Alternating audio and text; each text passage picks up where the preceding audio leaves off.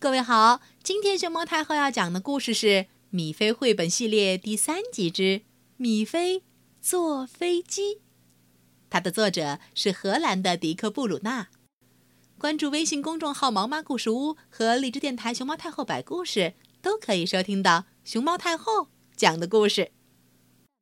今天天气特别好，草地上，米菲正在玩游戏。突然传来“嗡”声，你猜它是啥东西？嗯，空中飞来大飞机，看得好清楚呀！米菲抬头看了看，原来是舅舅。瞧，飞机落下来，停在了他身边。米菲大声喊。舅舅你好，你来找谁玩？舅舅说：“让我告诉你，请你跟我来，我要带你飞上天，飞过陆地和大海。”米菲喊：“哦，太好了！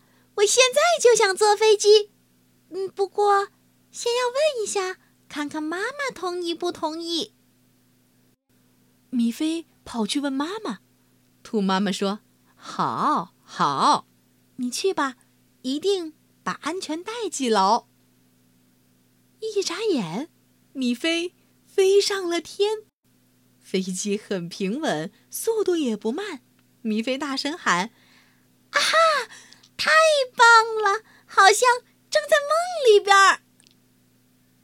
舅舅，快看，我们飞得好高啊！舅舅说：“是呀，就属我们高。”嗯，草地变没了，只有一片绿。你看，连妈妈也变得好小。快看下面的森林，啊，真好看！舅舅，快来看，还有一个城堡在中间。哈哈，我们飞到了湖上面，那些帆船多好看！我想他们肯定在比赛，所有的船都直直的往前开。舅舅喊：“米菲，米菲，我们只能飞到这里。”米菲说：“哦哦，没想到时间也快得像飞机。我刚才真像在做梦，居然飞进云彩里。”妈妈，我是不是很幸运，有个舅舅会开飞机？嗯。